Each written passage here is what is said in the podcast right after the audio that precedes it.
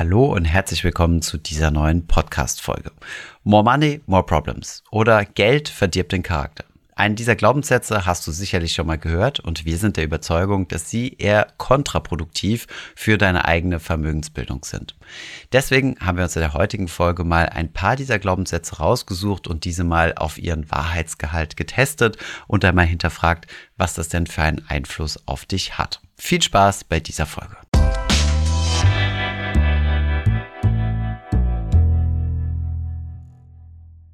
Starten wir direkt mit Glaubenssatz Nummer eins: Geld verdirbt den Charakter. Diesen Glaubenssatz gibt es in verschiedensten Varianten. So zum Beispiel, ich bin zwar arm, dafür ehrlich. Dieser Glaubenssatz bewirkt einige Dinge bei uns im Leben. Beispielsweise trauen wir uns nicht, über Geld zu sprechen oder wir schämen uns sogar dafür, wenn wir Geld besitzen. Oder wenn man noch nicht angefangen hat, ist man von vornherein gehemmt in der Vermögensbildung, denn man möchte ja nicht zu den Unehrlichen gehören, also denjenigen, die tatsächlich Geld haben. In diesem Kontext gibt es einen anderen Spruch, an dem deutlich mehr Wahrheit dran steckt, so finde ich zumindest. Nämlich, Geld verdirbt nicht den Charakter, sondern es zeigt nur deine wahren Charaktereigenschaften. Geld wirkt also wie eine Lupe. Es verstärkt deine Charaktereigenschaften im positiven wie auch im negativen Sinn.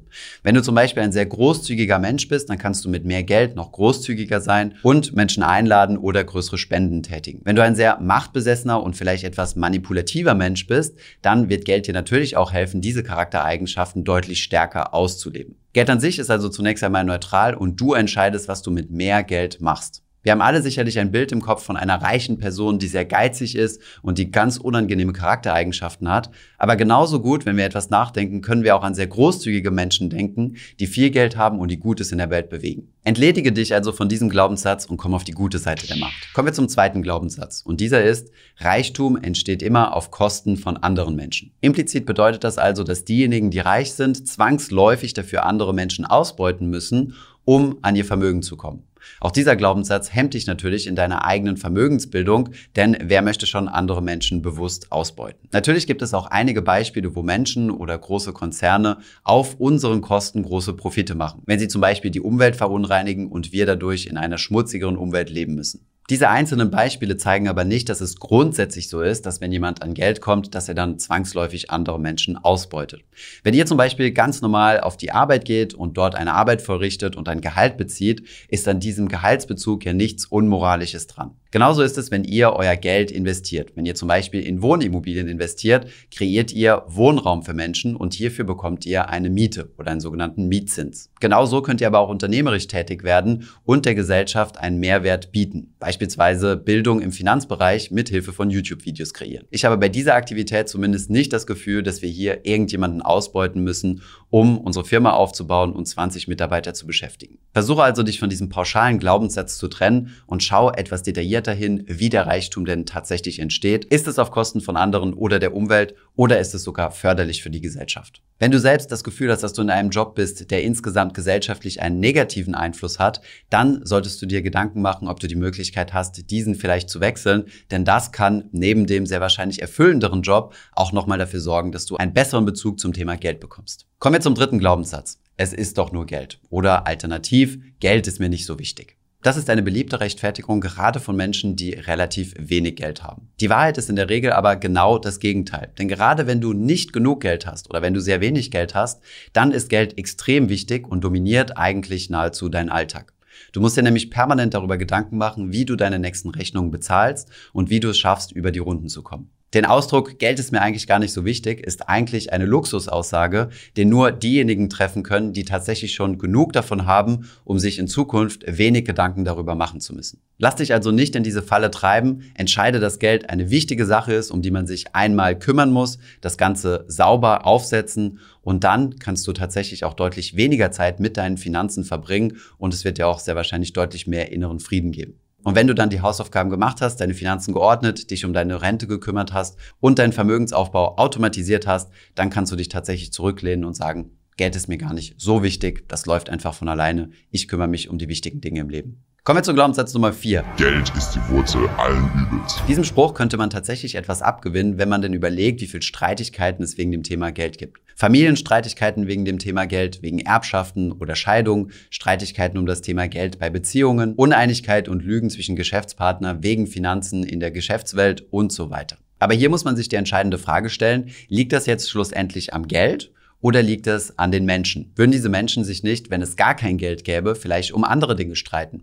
Um Dienstleistungen oder um Tauschwaren? Oder vielleicht sind sie grundsätzlich etwas streitsüchtig? Meiner Ansicht nach ist Geld ein neutrales Gut. Du kannst es sowohl konstruktiv als auch destruktiv einsetzen. So ein bisschen wie Elektrizität. Wir können es benutzen, um unsere Häuser zu beleuchten und Straßen nachts sicherer zu machen. Man könnte es aber auch als Elektroschocker benutzen und das nicht nur zu Verteidigungszwecken einsetzen. Die Frage ist immer, was macht der einzelne Mensch aus seinem im Grunde neutralen Geld? Die Erfindung von Geld hat uns insgesamt zu einem enormen Wohlstand verholfen. Wir konnten mithilfe von Geld den Tauschhandel verlassen und sind jetzt fähig, Waren und Dienstleistungen international auszutauschen, was zu einem Wohlstandsniveau geführt hat, das bisher unerreicht war. Man kann Geld nutzen, um Schulen, Universitäten und Krankenhäuser zu bauen und um Forschungen zu betreiben, um ganze Krankheiten auszurotten, so wie es in der Vergangenheit ja schon passiert ist. Zu diesem Punkt habe ich übrigens eine sehr gute Buchempfehlung von euch vom japanischen Autor Ken Honda. Das Buch heißt Happy Money und in seinem Buch erklärt er den Unterschied zwischen glücklichem und unglücklichem Geld. Das Geld ist für ihn zwar immer dasselbe, es macht aber einen großen Unterschied, wie Menschen an dieses Geld herangekommen sind und welche Beziehungen sie zum Geld haben.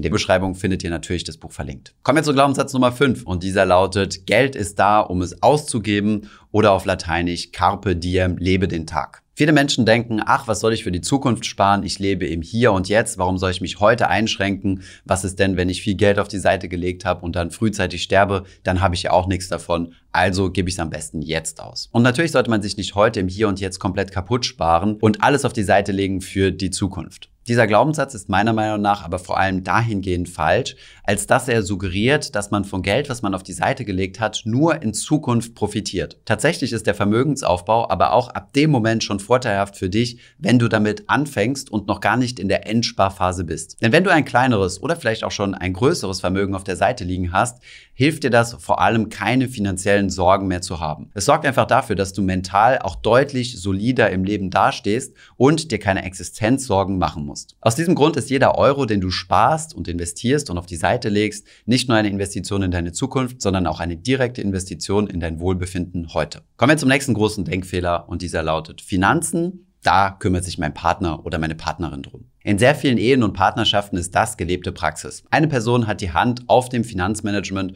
kümmert sich um alles, hat den Überblick, sorgt etwas für die Vorsorge, aber die andere Person in der Beziehung hat damit quasi nichts zu tun. Entweder weil sie sich nicht dafür interessiert vermutlich der häufigere Fall, oder weil der Finanzpartner das ganze Thema für sich monopolisieren möchte. Gerade in unserer heutigen Zeit bin ich aber der festen Überzeugung, dass jeder sich und auch innerhalb einer Beziehung jeder einzelne Partner sich um das Thema Finanzen kümmern sollte. Nur so kann man wirklich finanziell unabhängig sein und verstehen, was gerade mit den Finanzen des Paares los ist. Am schmerzhaftesten wird deutlich, dass es ein Fehler ist, wenn nur ein Partner sich um die Finanzen kümmert, im Fall einer Trennung. Da solche Trennungen nicht immer nur friedlich ablaufen, hat die Person, die sich vorher um die Finanzen gekümmert hat, einen entscheidenden Vorteil. Aber auch im Beziehungsleben ist es wichtig, finanzielle Aspekte miteinander abgesprochen zu haben. So kann es zum Beispiel sein, dass einer der beiden Partner deutlich weniger risikoaffin ist als der andere und deswegen sollte man sich dann in seiner Anlagestrategie für die gemeinsame Vermögensbildung auch absprechen und verstehen, in was man hier gemeinsam investiert. Glücklicherweise können wir gerade in unserer Community einen starken Trend feststellen von sehr vielen Zuschauer und Zuschauerinnen, die uns immer wieder erzählen, dass sie unseren Kanal ihrem Partner oder Partnerin empfohlen haben, dass sie oder er sich auch endlich mal mit dem Thema beschäftigen. Es ist normal, dass es eine Person geben wird, die eine stärkere Affinität zum Thema Finanzen hat. Nicht jeder kann sich für alles interessieren und für alles begeistern. Nichtsdestotrotz sollte jeder eine gewisse finanzielle Grundbildung haben, um zumindest zu verstehen, was denn der finanzaffine Partner alles so anstellt. Und dieser wird sich auch freuen, einen Sparringspartner zu haben und über das Thema sprechen zu können.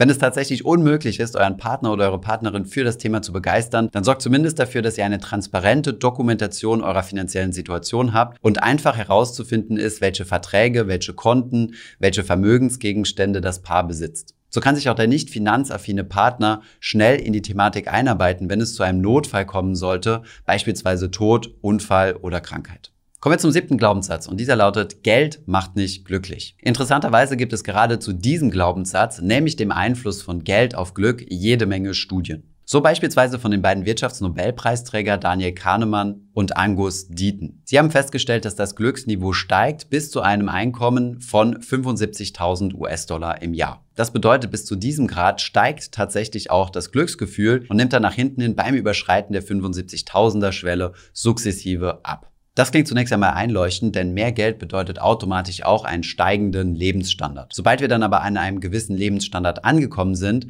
bedeutet mehr Geld nicht mehr zwangsläufig mehr Glück. Man kann es sich aber auch von der anderen Seite anschauen. Gerade wenn man kein Geld hat, dann hat Geld einen sehr, sehr starken Einfluss auf das Glücksgefühl. Wir sind nämlich ziemlich unglücklich, weil wir uns die ganze Zeit darüber Gedanken machen müssen, wo wir die nächsten Euros herbekommen für die nächste Rechnung. Es lohnt sich also an seinem Einkommen zu arbeiten und ein Vermögen aufzubauen, einfach um Zukunftsängste loszuwerden, keine Geldsorgen zu haben und optimistisch in die Zukunft zu schauen. Wenn ihr mehr Geld verdient und ein solides Vermögen habt, dann rückt das Thema Geld auch immer mehr in den Hintergrund.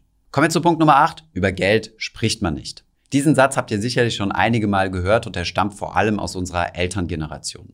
Aber gerade dieser Spruch hält viele Menschen davon ab, erfolgreich mit ihrem Geld umzugehen. Denn wenn man nicht über Geld sprechen darf, wie will man denn dann herausfinden, wie man es richtig anstellt, wie man mit seinem Geld umgeht, wie man es vielleicht intelligent anlegen kann und was die finanziellen Fallstricken oder Risiken sind? Wenn ihr Ahnung vom Thema Geld habt, könnt ihr vielleicht auch anderen Menschen helfen, die gerade falsche finanziellen Entscheidungen treffen. Das könnt ihr aber nicht rausfinden, wenn ihr nicht mit den Menschen sprecht. Ich bin der Überzeugung, dass ein Austausch zum Thema Geld extrem wichtig ist. Ihr müsst dabei nicht über konkrete Beträge sprechen. Kommen wir zu Glaubenssatz Nummer 9, der sogar von einem bekannten Rapper in einem Song aufgearbeitet wurde. More money, more problems. Dieser Spruch sagt aus, je mehr Geld man hat, desto mehr Probleme kommen auf einen zu. Und tatsächlich entspricht dieser Ausdruck auch sicherlich der Lebenswirklichkeit von vielen, vor allem sehr wohlhabenden Menschen. Wer viel Geld hat, kann auch große Verlustängste haben. Nur weil wir viel Vermögen haben, schützt uns das noch lange nicht vor Ängsten. Unserer Meinung nach ist es vor allem wichtig, dass man mit steigendem Vermögen auch seine finanzielle Bildung mit steigen lässt. Ansonsten kann man sich schnell überfordert fühlen. Ich kenne beispielsweise ein sehr wohlhabendes Paar, bei dem der Mann verstorben ist und die Frau alles geerbt hat. Der Mann war ein guter Geschäftsmann mit Investitionen in allen möglichen Bereichen und als die Frau das Ganze geerbt hat, war sie hoffnungslos überfordert. Sie musste sich mit Bankern auseinandersetzen, die gewittert haben, dass sie nicht genug finanzielle Erfahrung hat und ihr dann die innovativsten Finanzprodukte angeboten haben und das Finanzamt hat auch regelmäßig an der Tür geklopft. In diesem Fall war die Erbschaft eher ein Fluch als ein Segen gewesen, weil sie sich nie mit dem Thema Finanzen auseinandergesetzt hat. Wenn ihr also in größere Vermögenskategorien reinwachst, schaut, dass ihr auch eure finanzielle Bildung damit einhergehend wachsen lasst. Glaubenssatz Nummer 10, ich kann einfach nicht mit Geld umgehen. Das ist nicht mein Ding. Vielleicht stimmt das sogar, vielleicht hast du einfach keine Affinität zum Thema. Leider ändert das aber nichts daran, dass du trotzdem immer für deine Finanzen selbst verantwortlich sein wirst. Solange du mit dem Thema Geld zu tun hast, wirst du aus dieser Verantwortung leider nicht rauskommen und musst dich daher einfach mit der Thematik beschäftigen. Gleichzeitig finde ich diesen Ausdruck aber auch so schädlich, weil es so aussieht, als gäbe es Menschen, die als perfekte Investoren geboren sind, die also quasi schon in Kinderschuhen genau wussten, wie man ganz präzise eine Aktie bewertet. Das ist natürlich falsch. Jeder, der was mit dem Thema Geld zu tun hat und nach außen hin als Experte wahrgenommen wird, hat auch mal ganz klein angefangen und sich in das Thema eingelesen. Und genau das solltest du und kannst du auch tun. Es ist eigentlich genauso wie Sprachen. Jeder kann eigentlich neue Sprachen lernen. Nur manchen Menschen wird es extrem einfach fallen, weil sie einfach eine Begabung dafür haben und bei anderen dauert es deutlich länger und ist deutlich komplizierter. Der große Vorteil von Finanzen ist es, dass es deutlich, deutlich einfacher zu erlernen ist als eine neue Sprache. Wenn du dich bisher überhaupt nicht mit der Thematik beschäftigt hast und dich einfach nur einarbeiten möchtest und danach das Thema ruhen lassen willst, dann kann ich dir unser Buch empfehlen. Das gibt es übrigens auch als Audiobuch. Das einzige Buch, das du über Finanzen lesen solltest, der Titel ist Programm. Finanzen sind einfach wie Sport, gesunde Ernährung oder erfolgreiche Beziehungsführung. Alles Dinge, um die wir uns kümmern müssen, denn sie betreffen uns selbst und wir können uns da nicht aus der Verantwortung nehmen. Das waren auch schon unsere zehn Glaubenssätze zum Thema Geld, die unserer Meinung nach sehr schädlich für deinen Vermögensaufbau und für deinen Umgang mit Geld sind. Wenn du das nächste Mal diese Sprüche hörst, dann schick diesen Personen am besten dieses Video. Vielleicht hilft das ja, deren Geld-Mindset etwas zu verbessern. Ich hoffe, diese Podcast-Folge hat dir gefallen. Wenn ja, dann zöger doch nicht in deinem Umfeld über diesen Podcast zu sprechen, bei Freunden und Bekannten. Ich denke, es gibt auch in deinem Umfeld viele Menschen, die sich für das Thema finanzielle Bildung interessieren oder interessieren sollten. Wenn du auf iTunes bist, würden wir uns auch freuen, wenn du uns eine positive Bewertung dalässt. Das hilft uns, den Podcast noch einfacher auffindbar zu machen. Alle wichtigen Links und Verweise findest du wie immer in den Show Notes zu diesem Podcast. Vielen Dank fürs Zuhören und bis zum nächsten Mal.